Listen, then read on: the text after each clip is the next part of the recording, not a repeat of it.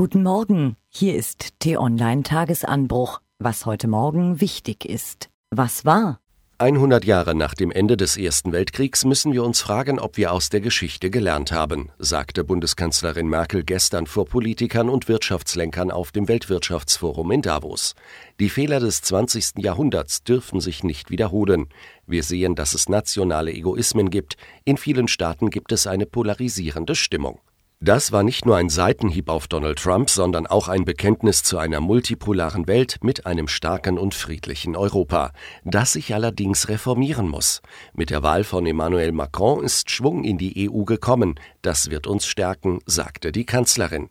T-Online-Chefredakteur Florian Harms hofft, dass Deutschland bald eine handlungsfähige Regierung bekommt, damit den schönen Worten Taten folgen.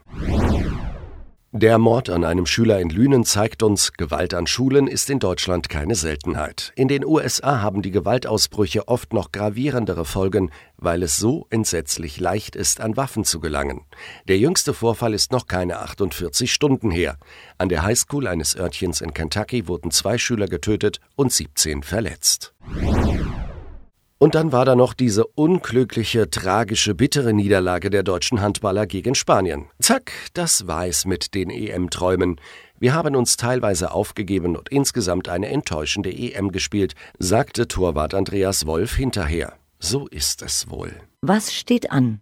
Darf ein Gericht entscheiden, ob ein Mensch Frauen oder Männer liebt? Kann es das überhaupt? Irrwitzige Frage, finden Sie? Stimmt, aber der Europäische Gerichtshof muss sie beantworten. Die Luxemburger Richter urteilen heute Morgen über Homosexualität als Asylgrund. Ein Nigerianer hatte in Ungarn um Asyl gebeten, weil ihm wegen seiner Homosexualität in der Heimat Verfolgung drohe. Die ungarischen Behörden meldeten nach Gutachten Zweifel an, ob der Mann wirklich homosexuell sei. Das klingt so absonderlich, dass es bestimmt sinnvoll ist, den Europäischen Gerichtshof nun entscheiden zu lassen, ob psychologische Gutachten in einem solchen Fall ausschlaggebend sind. Die Richter des Europäischen Gerichtshofes haben aber heute noch mehr zu tun. Sie entscheiden auch über die Zulässigkeit einer Sammelklage gegen Facebook.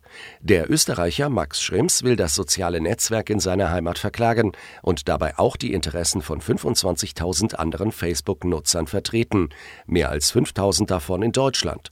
Sie werfen der US-Firma eklatante Verletzungen von Datenschutzregeln vor. In der Süddeutschen Zeitung hat Schrems erklärt, was genau er meint.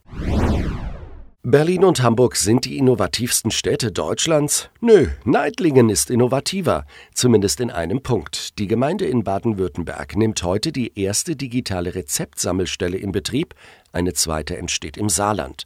Patienten können in Baden-Württemberg ihre Rezepte einscannen und bekommen die Medikamente dann nach Hause geliefert. So ein Automat ist eine gute Sache in Orten, in denen es keine Apotheke gibt und die Wege in die nächstgrößere Stadt weit sind. Das digitale Entwicklungsland Deutschland holt nach und nach ein bisschen auf. Turgan Azar ist bei Borussia Mönchengladbach der Mann der Stunde. An 14 der 30 Gladbacher Tore war der Belgier beteiligt und hat sein Team damit auf den fünften Tabellenplatz der Fußball-Bundesliga geführt. Kein Wunder, dass nun Topclubs wie Chelsea London und AC Milan anklopfen. Im Interview äußerte sich Azar zu den Gerüchten und spricht über das Verhältnis zu seinen berühmten Brüdern. Heute Morgen auf t-online.de. Was lesen? Das Ja ihrer Genossen zu Koalitionsverhandlungen mit der Union hat die SPD-Spitze nur bekommen, weil sie in drei Punkten weitere Zugeständnisse von CDU und CSU verlangen will. Bei der Gesundheitsversicherung, beim Familiennachzug für Flüchtlinge und beim Arbeitsrecht. Die SPD will durchsetzen, dass Firmen neue Mitarbeiter in der Regel nur noch unbefristet einstellen dürfen. Aus Arbeitnehmersicht klingt das nach einer famosen Idee, die ihre Lage verbessert. Tut sie aber leider nicht.